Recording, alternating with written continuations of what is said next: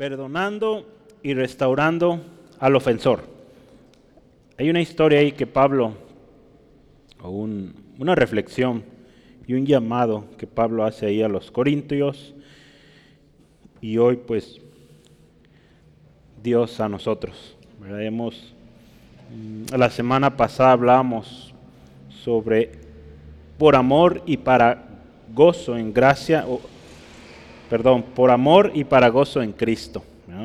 Eh, hablamos del motivo verdadero de nuestra gloria o nuestra satisfacción, del sí y el amén en Cristo, y un cambio de planes para, por y para el gozo. ¿verdad? Que Pablo ahí explica a los hermanos la razón por la cual hubo un cambio, no por su propia emoción o por su propia cambio personal, fue el Espíritu Santo ¿verdad? que lo guió efectuar un cambio en sus planes de visitar a los hermanos en Corinto, que al final pues, resultó en mucha bendición.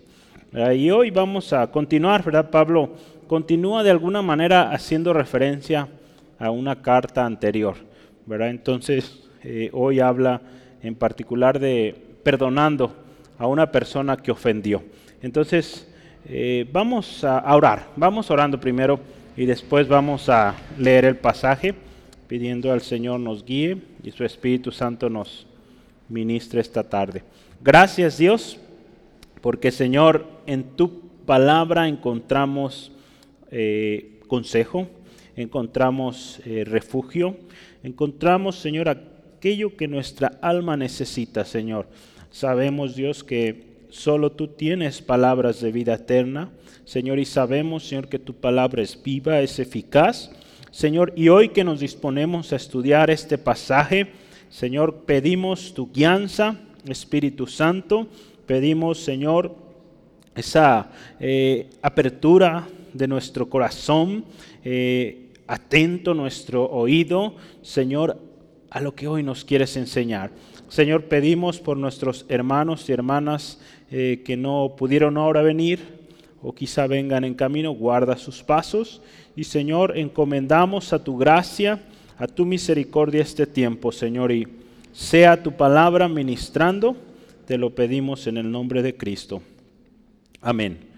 le voy a invitar, leamos juntos, Segunda de Corintios, capítulo 2, eh, versículos 5 al 11. La palabra de Dios dice así, pero si alguno me ha causado tristeza, no me la ha causado solo a mí, sino en cierto modo, por no exagerar, a todos vosotros. Le basta a tal persona esta reprensión hecha por muchos. Así que, al contrario, vosotros más bien debéis perdonarle y consolarle para que no sea consumido de demasiada tristeza, por lo cual os ruego que, que confirméis el amor para con él. Porque también para este fin os escribí, para tener la prueba de si vosotros sois obedientes en todo. Y al que vosotros perdonáis, yo también.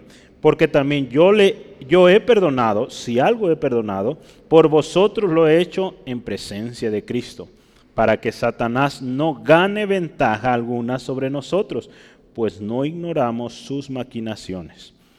Y pues existe, como le decía hace unos momentos, una conexión interesante con lo anterior. La semana pasada Pablo de alguna manera explicó motivos, eh, el porqué de algunos cambios y también los resultados. El tiempo que él duró en volver a ir a Corinto fue efectivo o fue eh, gratificante porque había fruto de su primera carta. Y este, esta sección que hoy vemos es parte del fruto, de los buenos resultados que hubo eh, de su primera carta. Porque si usted recuerda en 1 Corintios, en particular el capítulo 5, habla de una persona que está viviendo en inmoralidad. Se dice que este pasaje que hoy estamos estudiando se trata de esa persona. Eh, la mayoría de los teólogos a lo largo de la historia concuerdan que fue o se trata de ese, de ese personaje. Algunos eh, objetan que fue otra persona, otro ofensor. Eh, de cualquier manera, haya sido esa persona o otra, eh, el resultado está aquí. Eh, Pablo escribió una carta y aquí muestra cómo esta persona dice se arrepiente y da fruto de arrepentimiento de tal manera que Pablo, usted y yo vamos a analizar hoy, les dice a los hermanos, acéptenlo otra vez, perdónenlo. ¿Sale? Entonces va, a ser muy interesante cómo Pablo maneja esta situación. Hoy vamos a hablar eh, de este tema y cómo el perdón es muy importante en la iglesia, en todo cristiano. Ya lo hemos hablado mucho y más porque la palabra de Dios dice en repetidas ocasiones, pero ahí en Marcos 11, 26 dice, porque si nosotros no perdonamos, tampoco vuestro Padre que está en los cielos nos va a perdonar. Entonces, si decimos eh, amar a Dios, si decimos ser cristianos, Jesús enseñó que perdonemos. Porque si no perdonamos, por más buenas obras que hagamos, el Padre no nos va a perdonar. Y es claro Jesús en ese mensaje. Es altamente probable, como le decía, que se refiere a un, hermano ahí en Corintios, eh, 1 Corintios 1. Todo indica que, hubo buen fruto de esa disciplina. Pero hoy vamos a hablar, de hecho, un poco sobre disciplina en la iglesia. Es necesaria. La disciplina es necesaria en la iglesia y es bíblica. No es algo que nos inventamos, no es bíblica, pero tiene un propósito, ¿no? Tiene un propósito de edificar no de lastimar, de, juzgar, no, es el propósito de edificar. En esta persona, ¿se acuerdan? Pablo ahí lo dice en 1 Corintios 5:5, 5, eh, que él dice, lo ha entregado a Satanás, de tal manera que, que su carne sea afligida para que él sea restaurado. Si quieren, acompáñenme para darle la, la lectura ahí a ese texto 5.5 de 1 Corintios. Dice, el tal sea entregado a Satanás, dice ahí, para destrucción de la carne, a fin de que el espíritu sea salvo en el día del Señor Jesús. ¿verdad? La determinación o el juicio de Pablo ahí es fuerte, pero era necesario para que esta persona entendiera.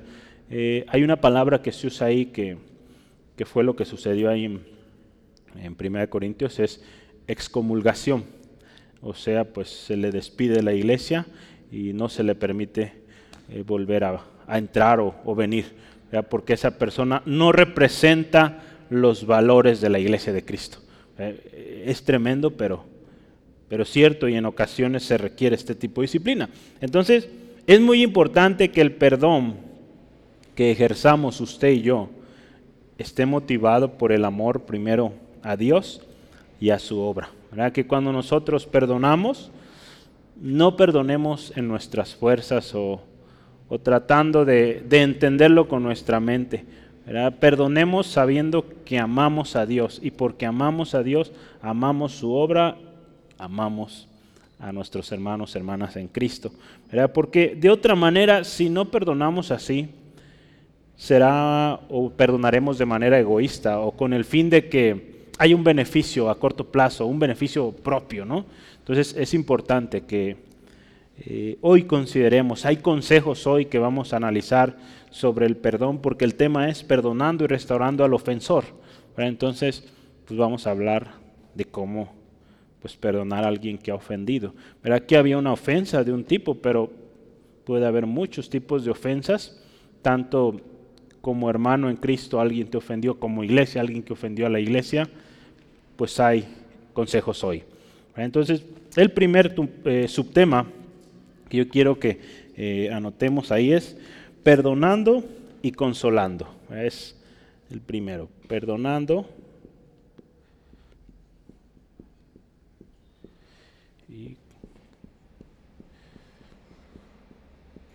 son los versículos o versículo 5 al 7. Perdonando y consolando.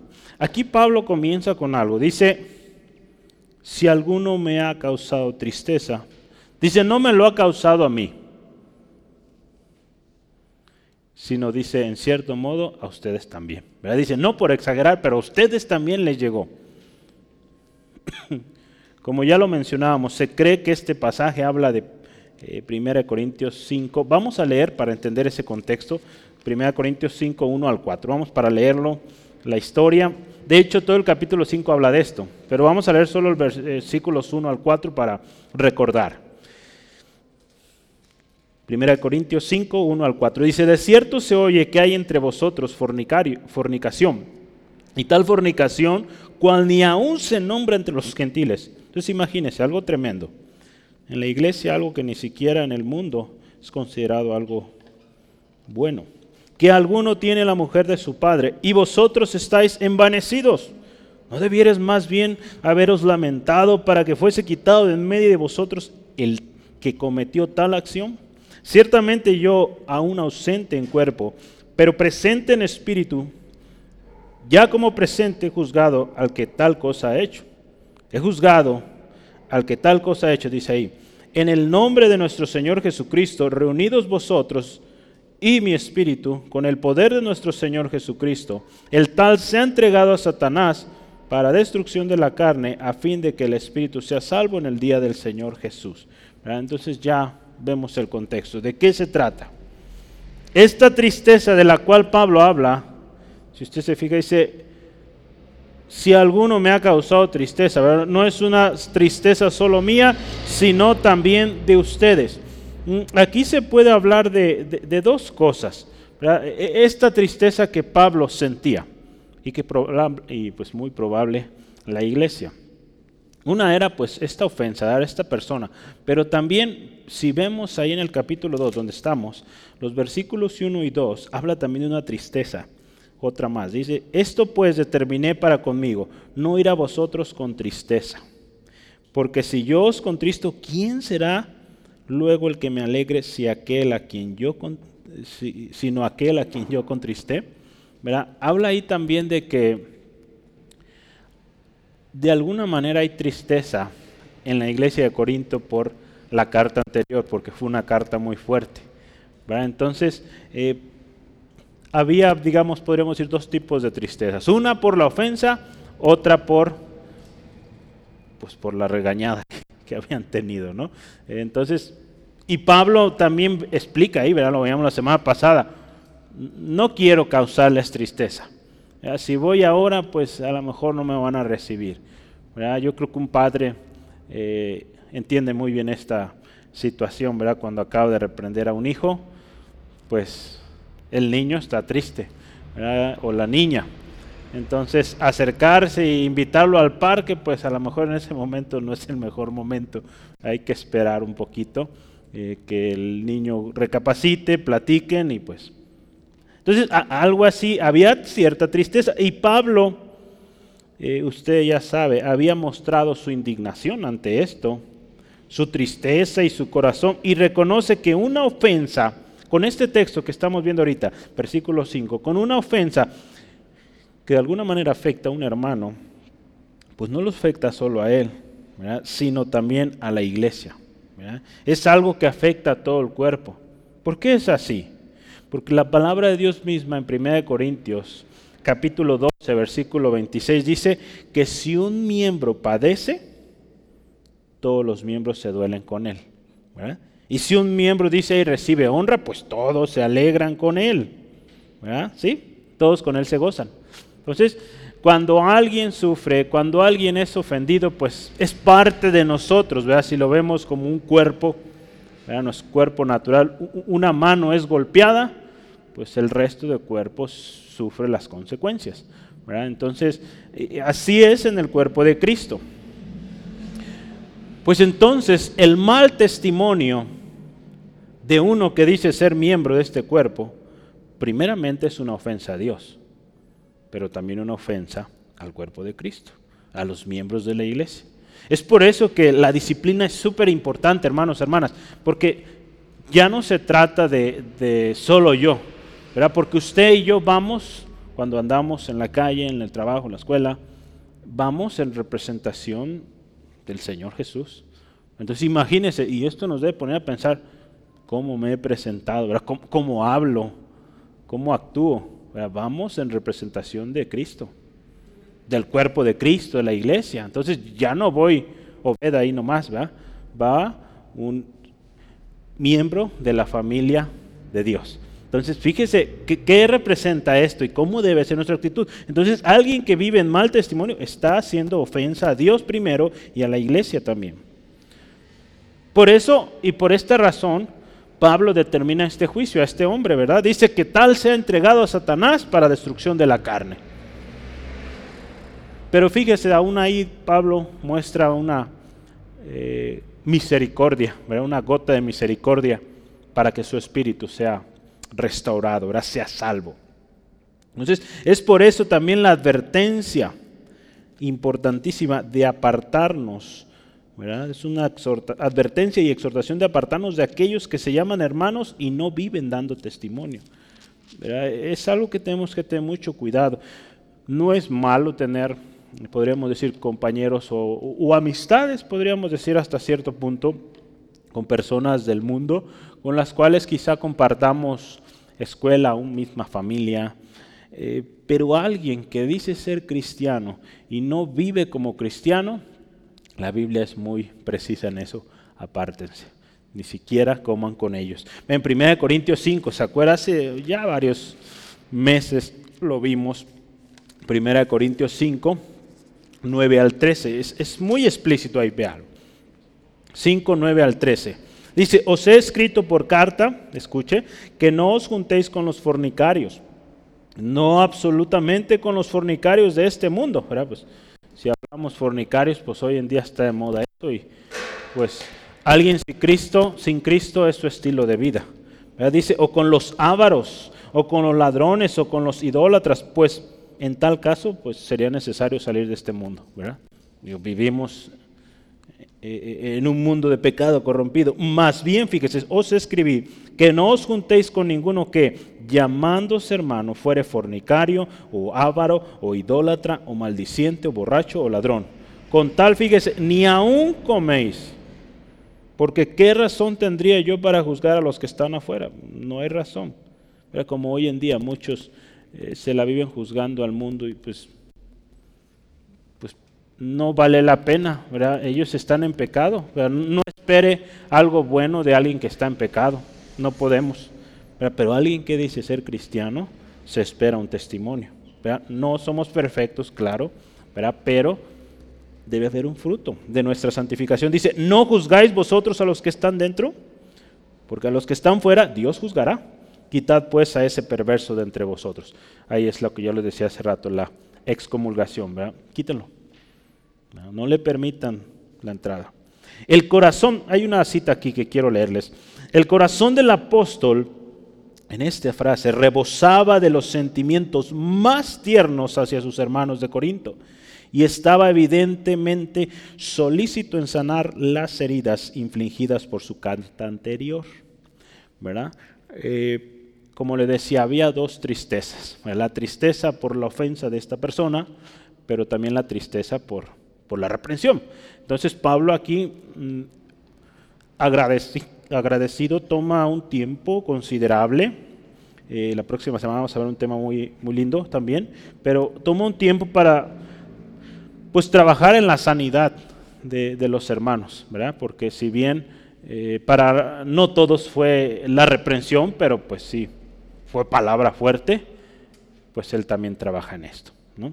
Eh, pues es trabajo de, un pastor esto, ¿no? Que a veces hay mensaje pues muy fuerte, ¿verdad? Eh, lo hemos visto. Un pastor que cuida ovejitas viéndolo en el ámbito eh, pues de la ganadería, ¿será cómo se llaman los que cuidan ovejas? Pues bueno, los que cobra, eh, cuidan rebaños, ¿verdad? Cuando tienen que quebrar la patita de su animalito, cuando no entiende, pues sí duele, pero después hay una labor también de, de cuidado y pues sabe que esa ovejita pues está media renquita, pues hay que tenerle paciencia, pero fue por su bien, ¿no? Entonces, aquí Pablo está haciendo esa labor.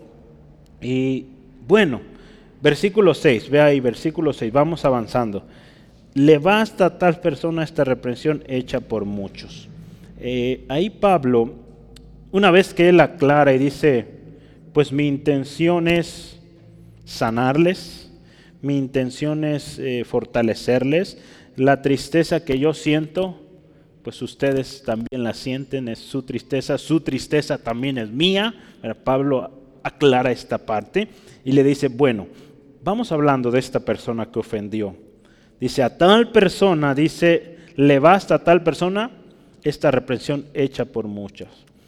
Y aquí habla de la disciplina que se ejerció en esta persona. ¿verdad? Eh, si usted ve ya el versículo 7, dice, al contrario, vosotros más bien debéis perdonarle y consolarle, mas para que no sea consumido demasiada tristeza. Entonces ahí habla Pablo de que este hombre recibió disciplina y la disciplina, ya lo mencionaba hace unos momentos, en la iglesia es necesaria y es bíblica. Yo eh, quise anotar, porque en esta parte quiero enfocarme un poco a hablar de la disciplina, de la importancia, porque ahí habla que esta disciplina, dice ahí, entre, líneas, dice, esta reprensión hecha por muchos. Esto nos habla de que la iglesia en Corinto recibió la carta, eh, sí hubo ahí un consejo de ancianos que determinó, junto con Pablo, a la distancia de esta disciplina, pero toda la iglesia en acuerdo dijeron, sí, a este hermano no se le recibe más. Y, pues tal cual, ¿no? Eh, entonces dice ahí, fue hecha por muchos, entonces estaban involucrados todos. Por eso Pablo dirige a ellos este mensaje. Entonces la disciplina, acuérdese, es necesaria y es bíblica. Y yo quiero darle algunos textos para que usted tenga contexto de por qué es necesaria la disciplina. Jesús, en una ocasión en Mateo 18, Mateo 18, 15 al 16, dijo lo siguiente, Mateo 18, 15 al 16, dice así la palabra del Señor. Por tanto, si tu hermano peca contra ti, Ve y repréndelo estando tú y él solos. Si te oyere, has ganado a tu hermano. Mas si no te oyere, toma aún contigo a uno o dos, pero que en boca de dos o tres testigos conste toda palabra. Entonces fíjese.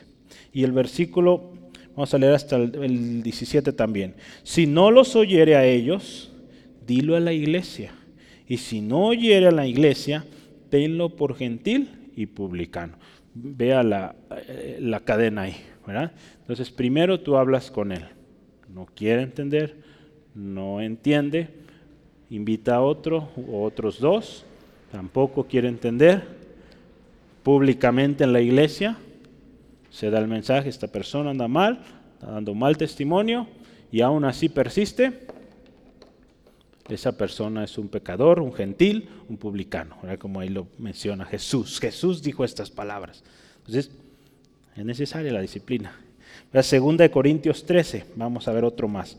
Tengo otros dos textos más. Segunda de Corintios 13 es otro más, versículos 1 y 2. Dice así la palabra de Dios, esta es la tercera vez que voy a vosotros. Por boca de dos o tres testigos se decidirá todo asunto. Entonces, aquí habla también de esta parte, de que cuando haya algo que decidir, debe haber ahí eh, consejo. Primera Timoteo también, 1, 18 al 20. Primera de Timoteo 1, 18 al 20. Dice así, este mandamiento, hijo Timoteo, te encargo, para que conforme a las profecías que se hicieron antes, en cuanto de ti milites por ellas la buena milicia escuche, manteniendo la fe y buena conciencia, desechando la cual naufragaron en cuanto a la fe algunos, de los cuales son Himeneo y Alejandro, a quienes dice, entregué a Satanás para que aprendan a no blasfemar. Fíjese, aquí habla de una disciplina que también Pablo ejerció con estos dos hombres. Se los entregué a Satanás para que aprendan a no blasfemar. Y un último texto, Tito capítulo 3, versículo 10 y 11. Tito 3, 10 y 11. Al hombre que cause divisiones, dice, después de una y otra amonestación, deséchalo. Fíjese, con los que causan divisiones, ¿cómo es? ¿Cómo se debe tratar? Se desechan pronto, sabiendo que el tal, fíjese, se ha pervertido y peca y está condenado por su propio juicio. Eh, es fuerte, pero una persona que divide ni siquiera le des entrada. Es por eso que toda persona nueva que entra por aquí, pues tenemos que conocerle y ver con qué intención viene. Ha habido gente que viene, pues luego, luego se nota a eso, entonces se les despide. A eso no va a venir aquí. Entonces, Dios nos ha llamado a cuidar la obra que nos ha encomendado. La disciplina en este caso, estamos hablando hoy, había sido, ya acuérdese, la excomunión. Dice, a tal, pues quítenlo de la iglesia. Y aparte también, pues lo que eh, Pablo determina eh, con estas palabras de entregarlo a Satanás para destrucción de la carne.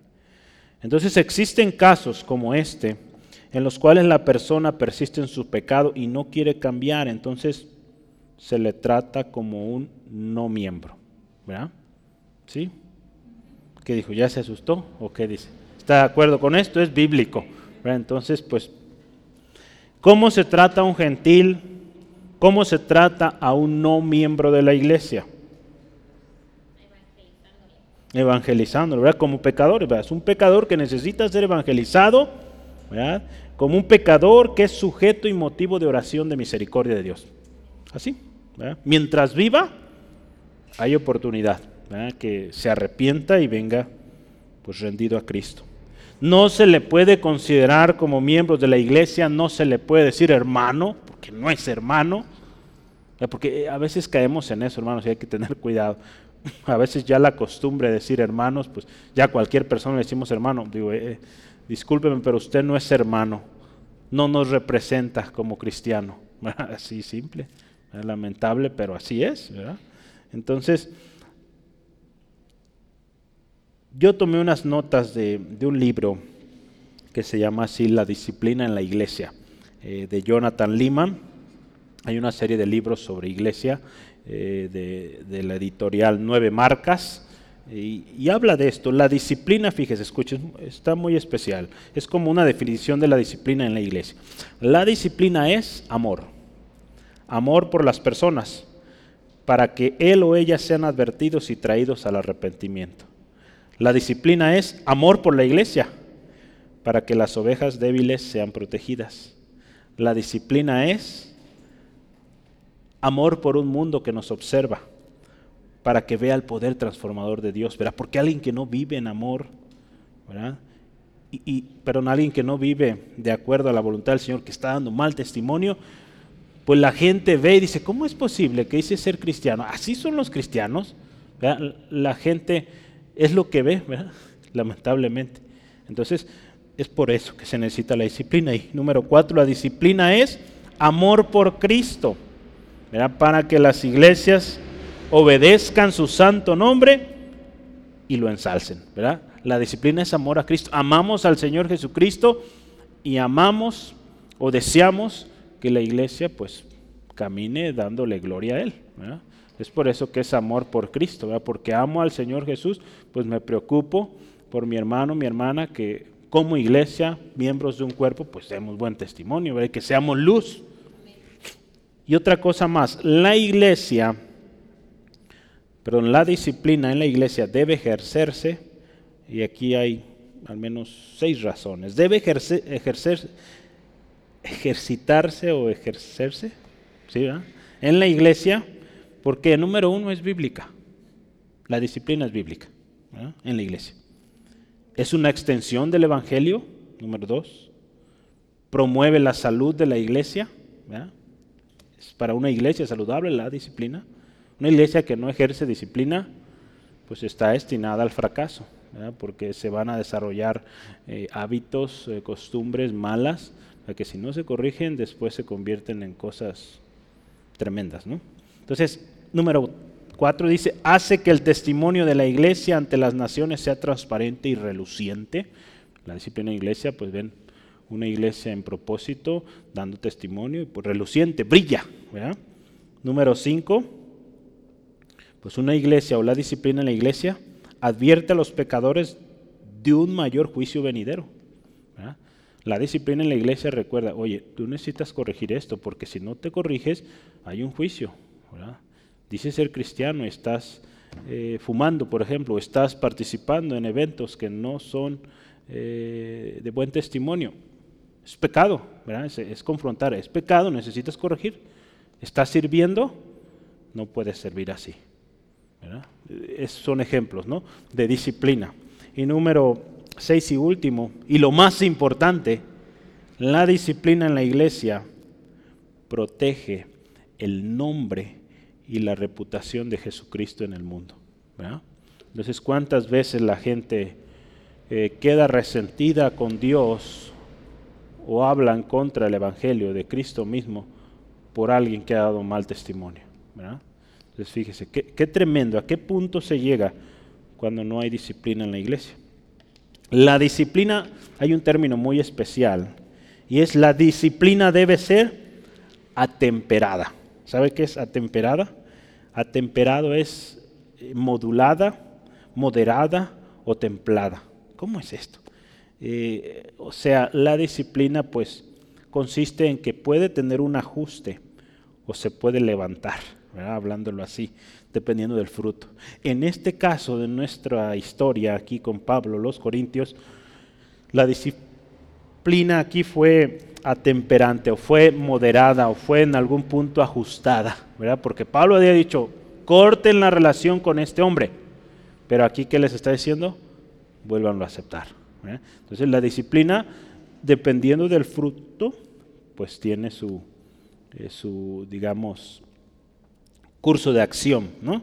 Entonces hay, una referencia más que le voy a leer. Como había producido el efecto deseado en este hombre, Pablo estaba dispuesto a que el ofensor fuera restaurado a la comunión de la iglesia. Como había habido fruto en esta persona, pues ¿por qué no volverle a aceptar?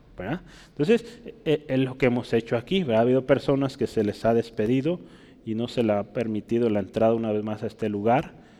Y así se les ha dicho, el día que haya fruto real de arrepentimiento, haya testimonio, ¿por qué no? Es bienvenido, bienvenida. De otra manera, no. Porque ¿qué va a venir a hacer aquí? Corromper a la iglesia, críticas, eh, pues, tanta cosa que no sirve, no edifica. Entonces primero trabaje usted allá donde esté, échele ganas y si el Señor lo trae acá, pues va a haber fruto. Así. Entonces, aquí, y es bíblico, fíjese, hay una historia que respalda y, nos enseña. Qué bueno, y hemos estado aprendiendo que usted y yo, cuando demos consejos, siempre vayamos con una historia, lógicamente, de la palabra, eh, con un pasaje de la palabra que respalde ese consejo. Entonces es bueno, porque así usted no está hablando pues ideas, conceptos que probablemente pueden estar y muy seguro erróneos, vea cuando lo queremos sacar de nuestra mente. Cuando va de la palabra de Dios, pues hay sustento. Entonces vamos adelante. Eh, entonces la disciplina vimos es bíblica, es necesaria y una serie de atributos que ya vimos. Y Pablo dice, restauren a este hermano, basta ya, se termine su, o levantémosle la, la disciplina, ¿verdad? Eh, dice, porque, dice, él, hace una invitación a la iglesia, dice en el versículo 7, dice, más bien deben perdonarle, estas dos partes, perdonarle y consolarle. Y dice, para que no sea consumido de demasiada tristeza. Este hombre ya estaba triste. Es lógico, ya estaba triste. De alguna manera, ya en su corazón había ese, ese arrepentimiento, esa tristeza que produce arrepentimiento. Ahorita vamos a ver un texto. Ya él se encontraba de esta manera. Entonces, Pablo había sido notificado de esto, o probablemente algunos dicen que ya había Pablo visitado Corinto. Entonces ahí lo, hablamos la vez pasada que hay gente que dice que hubo una visita intermedia. Algún día eh, le podremos preguntar a Pablo, ¿verdad? En vivo. A ver si nos acordamos. Oye, ¿fuiste tres veces o cuatro? ¿O cuántas? ya nos quedó la duda ahí en, los estudios bíblicos. Y a ver si nos dice. Yo creo que sí nos dice. Pero bueno, eh, se dice que pues había ahí tristeza este en esta persona. Y pues vamos directamente a ese texto. Eh, hay una tristeza que es buena, hablando de este relacionado al arrepentimiento. Segunda de Corintios, segunda de Corintios 7:10 segunda, ahí adelantito donde estamos. Dice ahí, fíjese, porque la tristeza que es según Dios produce arrepentimiento para salvación. Fíjese, esto es muy especial. De que no hay que arrepentirse, pero la tristeza del mundo produce muerte. Sí, la tristeza del mundo o eso que una persona siente cuando ha ofendido a alguien, pues es remordimiento. Alguien sin Cristo. Alguien en Cristo alguien que siente esta tristeza que viene de Dios, pues produce arrepentimiento, produce una actitud de cambio. ¿no? Entonces, ante tal muestra de arrepentimiento, Pablo insta o anima a los hermanos, perdónenlo, consuélenlo. Consuélenlo con el propósito, dice ahí, que no se hunda en la tristeza, o dice no se ha consumido de demasiada tristeza. El carácter aquí de Pablo muestra mucho el carácter que nuestro Padre Celestial tiene. Cuando usted y yo venimos arrepentido y que usted y yo debemos imitarle. Usted y yo debemos imitar a Dios en esto, en el perdón. Entonces yo quiero que me acompañe por favor ahí a Isaías, Isaías 55, donde vemos cómo es Dios, ese carácter perdonador, que a veces hemos hecho cosas tan tremendas y Él está dispuesto a perdonarnos, pues hay que imitar esto de nuestro Dios, nuestro Padre Celestial. Isaías 55, 6 al 7. Dice, buscad a Jehová mientras pueda ser hallado, llamadle en tanto que está cercano. Dice ahí, deje el impío su camino y el hombre inicuo sus pensamientos y vuélvase a Jehová, el cual, fíjese, tendrá de él misericordia y al Dios nuestro, el cual será amplio en perdonar. Hermano, hermana, seamos amplios en perdonar, seamos misericordiosos. Entonces, muchas veces la disciplina será severa, pero es para nuestro bien. Y aquel que se arrepiente, corrige su camino, Vea lo que dice Isaías, alcanza misericordia, es perdonado por nuestro Dios que es amplio en perdonar. Entonces nuestra labor como cuerpo de Cristo, como miembros del cuerpo de Cristo es, es para cuando estamos ante esta persona débil, que fracasó, que, ofendió, que falló, que cayó, nuestra labor hacia esa persona que, vemos que quiere volver, ¿verdad? Que, que está dispuesto a volver, nuestra responsabilidad, como lo vemos aquí, es perdonarlo y consolarlo. Así como Dios nos perdonó en Cristo y a través de Cristo, nos perdonó, y así como también el Espíritu Santo nos consuela, pues nosotros también debemos perdonar y consolar al que ofendido. Entonces fíjese, qué, hermoso es esto y qué importante que lo entendamos. Y Pablo aquí lo explica muy bien estos ejemplos nos ayudan, si bien a los corintios en ese momento fue difícil aceptar esta palabra, pero hoy para usted y para mí es de mucha bendición, de mucho ejemplo. Vamos a ver el siguiente tema, número dos, confirmando en amor. Otra cosa, confirmando en Vamos a considerar ahí los versículos 8 al 9. Acuérdense, estamos hablando perdonando y restaurando al ofensor, ya vimos, perdonándolo, claro, eh, consolándolo y pues confirmándolo. Eh, en unas versiones utiliza reafirmándolo. Dice ahí Pablo, ruego que confirméis en amor confirméis, perdón, el amor. Perdón, es el amor aquí, ¿eh? El amor. Puede también ser en amor. Si lo puso en amor, el amor está bien. Confirmando el amor. Existe el peligro, hablando de, de esta persona, del ofensor, acuérdense, ahorita quiero hablar del ofensor. Existe el peligro de que este ofensor sea absorbido por un dolor excesivo, a menos que lo perdones. Por lo tanto, dice ahí, confírmalo con amor. Otra manera de decirlo, os exhorto a hacer de vuestro amor hacia Él una cuestión de certeza. Entonces, eh, son diferentes maneras de leer este texto, el versículo 8. Eh, eh, la manera en cómo esta persona va a ser restaurada, pues es a través de que nosotros le perdonemos. Porque si él decide volver y viene arrepentido, pues ¿quiénes somos para juzgar? Porque Dios ya lo perdonó. Entonces nosotros tenemos que perdonarle. Le decía, hay versiones que llaman aquí o esta parte, dice, les ruego que reafirmen su amor por él. O sea, Háganle sentir que es bienvenido una vez más, que está perdonado, que la ofensa quedó ahí atrás. Esto nos habla, y ahí lo está diciendo claramente, del amor. El amor es necesario. El amor es necesario para que la ofensa sea cubierta. ¿Sí? El amor es necesario para que la ofensa sea cubierta. Ahí en Proverbios 10:12 nos habla de esto, fíjese. Proverbios 10:12. El hermano verá que estamos estudiando el, el, domingo. Da muchas flores a Proverbios. Qué gran libro. Sí, hay mucho, consejo. Proverbios 10:12. El odio despierta rencillas, pero el amor cubrirá todas las faltas. El odio acarrea, despierta rencillas, pero el amor cubrirá todas las faltas.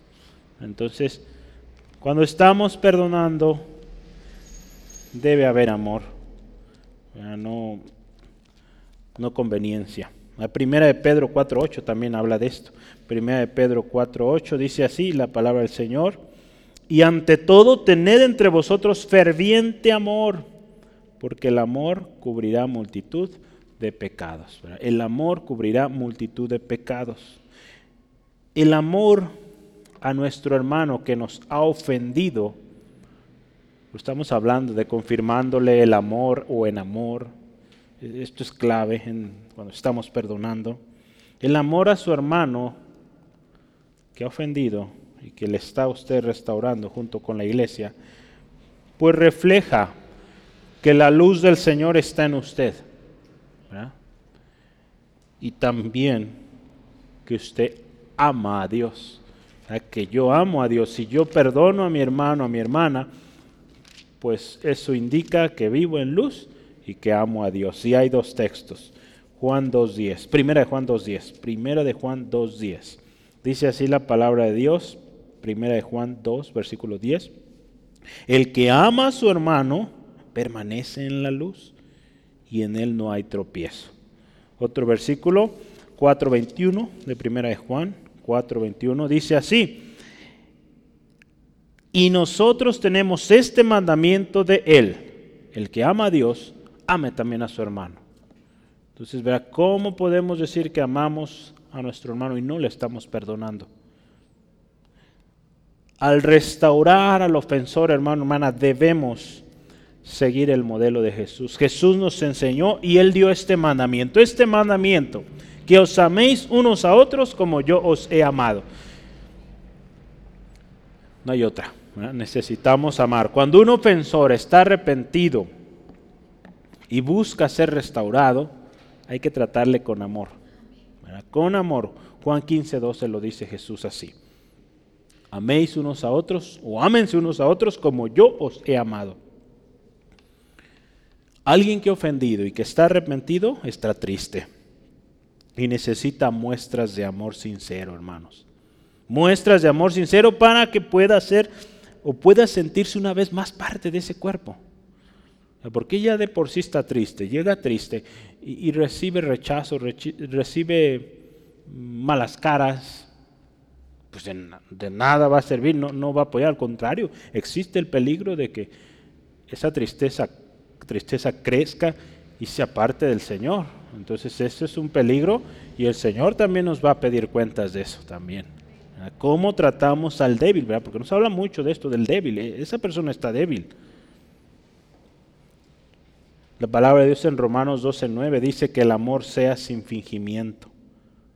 El amor sea sin fingimiento. Otra cosa más, la mansedumbre es muy importante en esta confirmación la mansedumbre. A tratarlo con mansedumbre. Quizá no, bueno, es, es muy seguro, no será fácil. Pero ahí Gálatas 6.1 dice, Gálatas 6.1, hermanos, si alguno fuere sorprendido en alguna falta, vosotros que sois espirituales, restaurarle con espíritu de mansedumbre, considerándote a ti mismo, no sea que tú también seas tentado. Quizá usted es fuerte en esa área, pero hay muchas áreas en las cuales usted es débil. Por lo tanto, debemos ahí considerarnos a nosotros mismos. Yo no soy perfecto, yo tengo áreas donde el Señor está trabajando, donde yo también necesito eh, ser restaurado. Entonces, eh, pues hay que ser eh, o venir con un, dice ahí, como dice ahí, con espíritu de mansedumbre. Entonces, fíjese qué, qué especial, ¿cómo vamos a perdonar, restaurar al ofendido? Perdonándole, consolándole, confirmándole el amor, haciéndole saber que le amamos, que es parte de nosotros, que es necesario para la obra del Señor. Y lo que sigue ahí, en el versículo 9, vamos, vamos avanzando, vea qué dice. Es, es bien interesante porque muchos dicen que, o proponen, que el versículo 9 y 10 fue una especie de paréntesis, como una pausa y regresamos. Ah, pues vamos viendo esa pausa que dice ahí. Por lo cual os ruego que confirméis, no, el 9. Porque también para este fin os escribí, para tener la prueba de si vosotros sois obedientes en todo.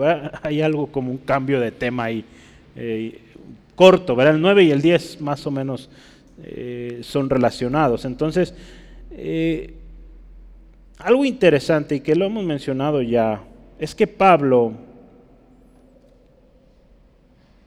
muestra también otra intención que él tenía en sus cartas o en esta carta que envió antes. Eh, podemos ver, número uno, hablando de este tema al que ya llevamos, número uno era señalar el, problema, señalar el error, señalar el pecado que, que, había en esta persona. Pero también tenía la intención de no solo decir estás mal, sino también dar indicaciones o, acciones disciplinarias. Porque a veces sucede, ¿verdad? Con, eh, en casa, ¿verdad? Se dice, vas a ver, vas a ver. Eh, si no vienes para acá, vas a ver. Y, nunca vio ese niño. Entonces, pues la, el decir o señalar el problema o la, la, falta, pues es una cosa, pero también hay que hacer la parte disciplinaria, porque de otra manera, ese, si lo vemos en el hogar, ese niño no va a aprender. Entonces, y, y es triste que hoy esto se escucha mucho en los hogares. Eh, entonces tenemos que considerarlo también. Pablo aquí en la iglesia de Corintio fue esto, ¿no? Y el propósito de Pablo era que fueran edificados. Fueran edificados y como dice aquí Pablo, y con esto él pueda tener una prueba o una o comprobar que ellos eran obedientes. Entonces, Pablo podemos ver que en esto vio obediencia. Vio obediencia, ejercieron disciplina y vio obediencia. Nuestra atención y obediencia a la palabra de Dios tiene que ser completa. Mira como aquí los corintios que obedecen en todo. Recordemos, hermanos, la palabra de Dios es útil en todo y en todo momento. Por lo tanto, tenemos que poner atención a todo lo que dice la palabra de Dios. Porque si solo vemos o escuchamos lo que nos conviene, pues estamos haciendo mal. Porque no es el propósito de la palabra. Porque la palabra de Dios, acuérdese, es útil. Es útil. Y dice ahí, toda la escritura es inspirada por Dios. Número uno, es inspirada por Dios. Y útil para enseñar, para redarguir, para corregir, para instruir en justicia, a fin de que el hombre de Dios sea perfecto, enteramente preparado para toda buena obra. Segunda Timoteo 3, 16 al 17. Entonces, sea que nos guste o no, o que de alguna manera tengamos conflicto con lo que dice la palabra, tenemos que recibirlo todo. Tenemos que poner atención y llevarlo a la práctica.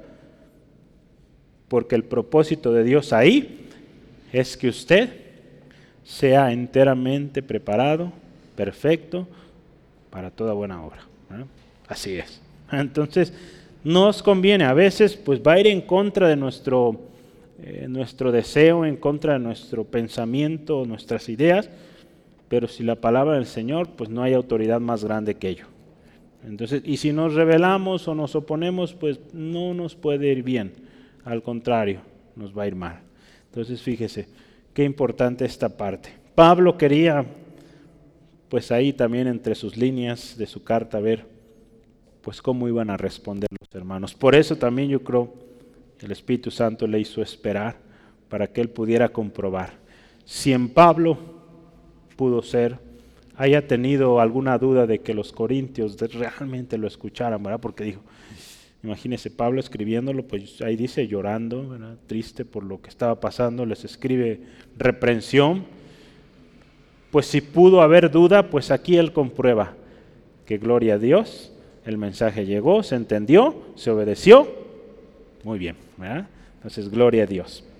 Entonces, vamos, eh, el último subtema que tenemos para hoy, número 3. Vamos a ver los últimos dos versículos de este estudio. La importancia del perdón.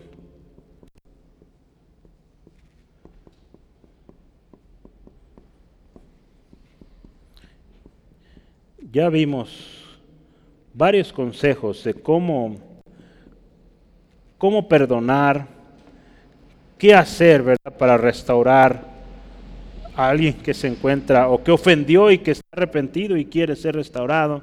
Ya vimos varias cosas, ¿verdad? Perdonándolo, consolándolo, confirmándolo o confirmando el amor, reafirmando el amor que tenemos por él, por ella. Hablamos también de la disciplina. La disciplina es amor, acuérdese también. Y porque amamos, porque queremos que esta persona sea restaurada, pues, pues se requiere la disciplina.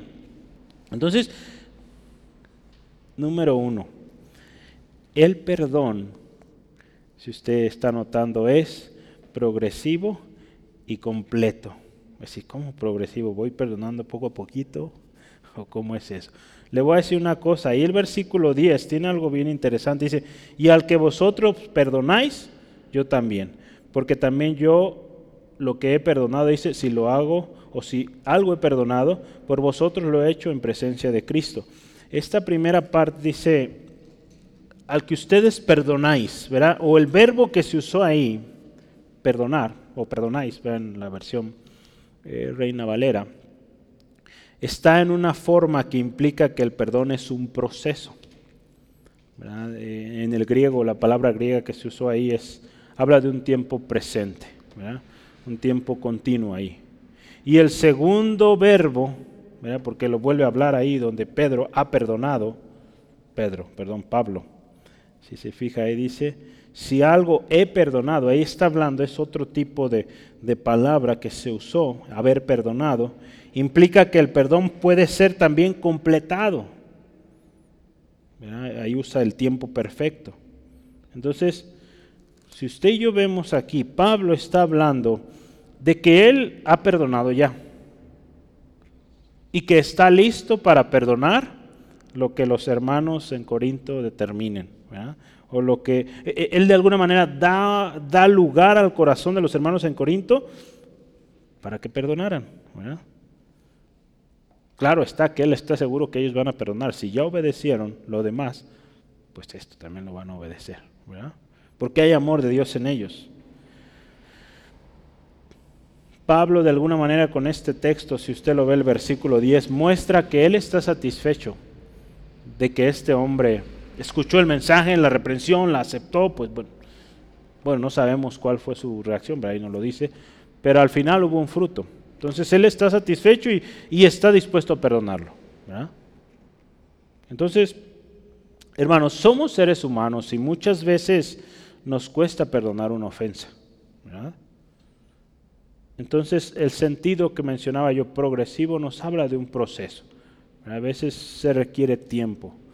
Por ejemplo, hablamos de temas en el matrimonio, donde hubo quizá golpes, donde hubo una ofensa mayor que llegó a un, tema físico. Y, y esta, hablando por ejemplo el esposo hacia la esposa, pues esta esposa es lógico que le va a costar ¿verdad? E, ese perdón no va a suceder de la noche a la mañana, ya completado, el perdón completado del que hablábamos, ¿no? Va a ser progresivo, va, a requerir un proceso donde esta persona que ofendió, pues, muestra amor, muestre, pues, verdadero arrepentimiento, ¿verdad? Que hay un cambio. Y pues lo más seguro, digo, eso es lógico, lo veíamos también en nuestros estudios el domingo, pues tiene que estar esta separación, ¿verdad? porque es bíblico también aquello. Pero progresivamente o, en proceso podrá llegarse a la unión una vez más cuando pues se haya restaurado por completo eh, esta relación, ¿verdad? Entonces, en ese sentido vemos de algo que es progresivo. Nos habla de un proceso que podemos lograr, acuérdense, no solos. El hombre por sí solo, con consejos psicológicos y todo eso, no. Porque falta de perdón está en el corazón y necesitamos la ayuda del Señor. Entonces, solo con la ayuda de Cristo, solo diciendo todo lo puedo en Cristo que me fortalece, solo así se puede. De otra manera, pues no, no puede el hombre perdonar, porque es imposible para el hombre. Ahí en Primera de Corintios, ¿verdad? 13, eh, 4 al 7. Primera de Corintios 13, versículo 4 al 7 dice, el amor es sufrido, es benigno. El amor no tiene envidia, el amor no es jactancioso, no se envanece, no hace nada indebido, no busca lo suyo, no se irrita, no guarda rencor, no se goza de la injusticia, mas se goza de la verdad. Todo lo sufre, todo lo cree, todo lo espera, todo lo soporta. Entonces, e, este texto nos habla, ¿verdad? Que con la ayuda de Cristo y con el amor de Cristo en nosotros vamos a poder perdonar al ofensor, ¿verdad? Con, este amor del cual ha sido derramado en nosotros y que va a ir produciendo pues esa restauración en nosotros. El sentido completo del perdón, ¿verdad? Que es la otra parte. Pablo aquí lo dice como en presencia de Cristo. Al final todos tenemos que estar en este sentido o llegar a este perdón completo, genuino. Porque ya lo decíamos una vez y lo podemos decir una vez más. Si nosotros no perdonamos, Dios no nos perdona. Entonces, si bien esa restauración toma tiempo, debe llegar al perdón genuino completo, porque de otra manera pues el Padre no nos perdona.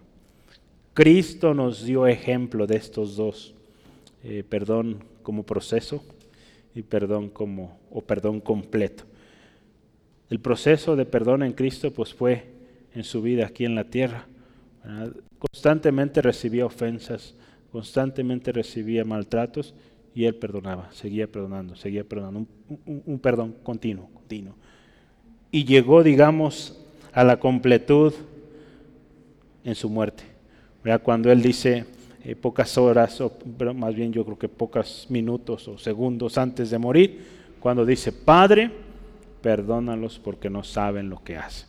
Ahí vemos como la cúspide del perdón del Señor Jesucristo ante todas esas personas que lo habían ofendido ahí en Lucas 23, 24. Padre, perdónalos porque no saben lo que hacen.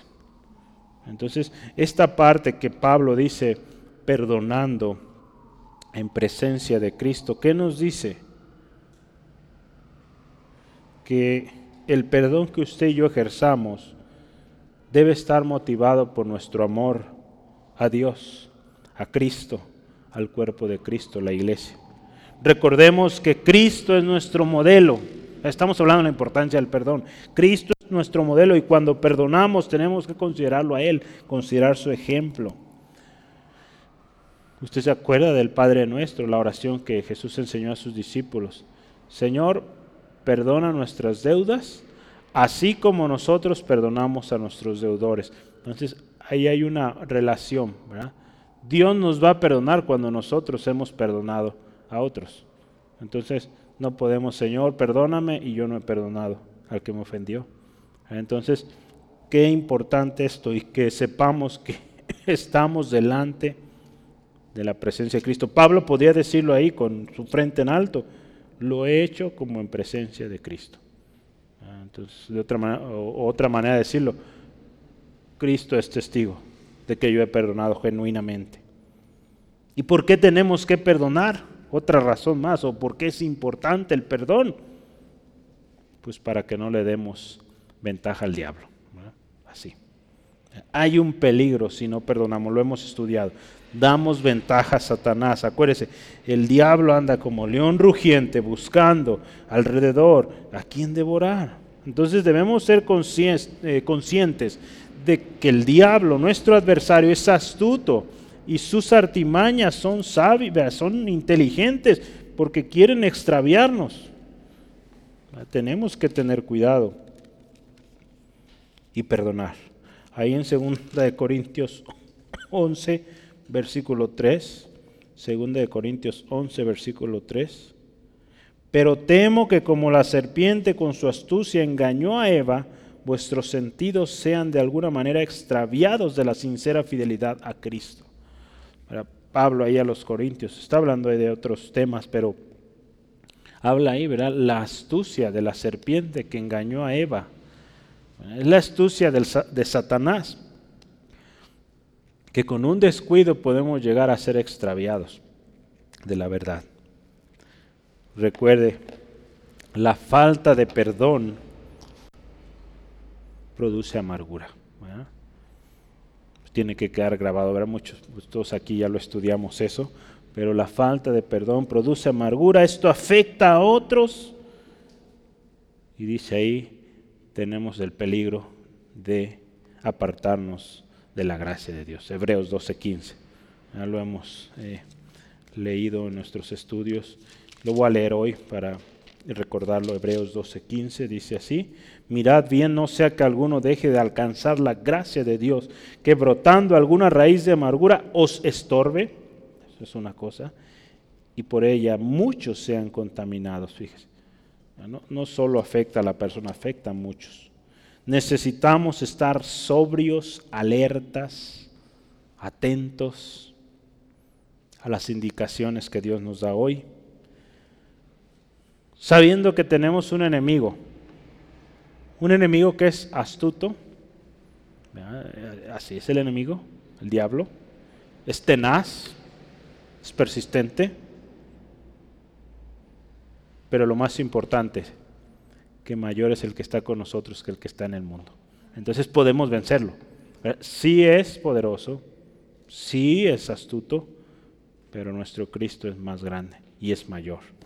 Entonces yo voy a terminar con la conclusión, eh, un tipo resumen de lo que vimos hoy. Y número uno ahí, hay tristeza cuando hay ofensa. Hay tristeza cuando hay palabra de reprensión no es la única tristeza o no es una tristeza única de una sola persona, es tristeza compartida. Si uno está triste, los demás están tristes. La palabra nos lleva o nos dice que sobrellevemos las cargas los unos de los otros. Por ahí en Gálatas 6.2. Hay ocasiones que la disciplina será necesaria porque es bíblica y tiene el propósito de edificarnos. Y es una manera en cual nosotros vamos a restaurar al ofensor que está arrepentido. Aquellos que han ofendido y han sido disciplinados y que también han mostrado arrepentimiento, están tristes, necesitan ser perdonados, restaurados, consolados, para que vuelvan a ser parte de nuestra labor, acuérdese, como cuerpo de Cristo ante aquellos que quieren volver sinceramente, pues es perdonarlos, consolarlos y confirmarles el amor que tenemos hacia ellos. Alguien que ha ofendido y que está arrepentido necesita que le mostremos amor sincero, para que se pueda sentir parte una vez más. Sea que nos guste o no, o que la palabra que se nos está dando tiene conflicto con lo que estamos pasando, tenemos que poner atención y llevarlo a la práctica. Porque el fin, acuérdese una vez más, es que el hombre de Dios sea perfecto enteramente preparado para toda buena obra. Tenemos que perdonar, porque si no perdonamos, Dios tampoco nos perdona. Tenemos que perdonar porque es parte de la esencia como seguidores de Cristo. Tenemos que perdonar de manera progresiva y completa. Tenemos que perdonar como en presencia de Cristo. Y último, tenemos que perdonar para no dar lugar al diablo.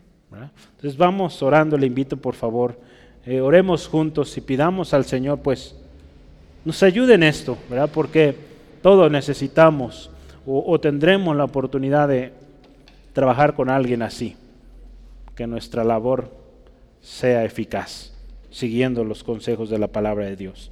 Dios, gracias por esta palabra que hoy nos ministra. Gracias Dios por la oportunidad preciosa, especial de venir delante de tu presencia Señor, escudriñar tu palabra, Dios, palabra viva. Señor, y que en tu gracia hoy nos permites eh, entender aún aquello, Dios, que queda en nuestro corazón con algo de duda. Espíritu Santo, confirma, eh, enseña, guía, mi hermano, mi hermana, y que podamos ser obedientes a tu palabra. Señor, damos gracias porque nos has concedido la bendición, el privilegio de ser parte de este cuerpo, de esta familia tuya, Dios, del cuerpo de Cristo. Señor, que como miembros del cuerpo de Cristo, cuando uno esté triste, pues seamos uno con aquel. Señor, cuando alguien que ha ofendido, que ha sido disciplinado, ha aceptado la reprensión, ha obedecido, y está dispuesto a volver con un corazón genuino, Señor, que nosotros seamos como tú, Dios, amplios en perdonar, misericordiosos. Señor, porque tu palabra lo dice y es muy claro que si nosotros no perdonamos, tú tampoco nos perdonarás. Señor, danos la fuerza, danos el valor, la sabiduría, la gracia para tratar a aquel que ha ofendido y que está arrepentido, Señor. Señor, para aquel que ha ofendido y que persiste en el error, que persiste en su pecado, Señor, pedimos tu misericordia. Señor, que venga a tus pies rendido. Señor, que seamos fieles seguidores de Cristo y que en lo que respecta al perdón, seamos más y más como tú, Jesucristo. Señor, ayúdanos a mantenernos firmes, alertas y siempre dispuestos a perdonar, Señor. Gracias Dios por esta enseñanza hoy. Señor, te pido, Señor, si hay alguien que necesita tomar una decisión hoy, Señor, obra y confirma tu palabra hoy en este día. Si es falta de perdón, que hoy mi hermano, mi hermana decida perdonar y que Él diga, ella diga, todo lo puedo en Cristo que me fortalece y voy a perdonar. Porque si yo no perdono, el Padre no me perdona. Señor, si hay alguien que necesita el perdón, Señor, también mueve este corazón a pedir perdón, arrepentido, de manera genuina. Señor, reconociendo que tú nos amas, pero que eres santo eres soberano y que sin santidad nadie te verá, Señor. Gracias Dios por tu palabra hoy que nos enseña. Señor, gracias porque produce el fruto precioso en cada uno de nosotros. Te ruego, Dios, bendice a mi hermano, mi hermana en su regreso a casa, protégeles, líbrales, Dios, de todo percance, Señor, que tu gracia abundante sea con ellos. Todo esto te lo pedimos en el nombre de Jesucristo. Amén. Amén. Gloria al Señor.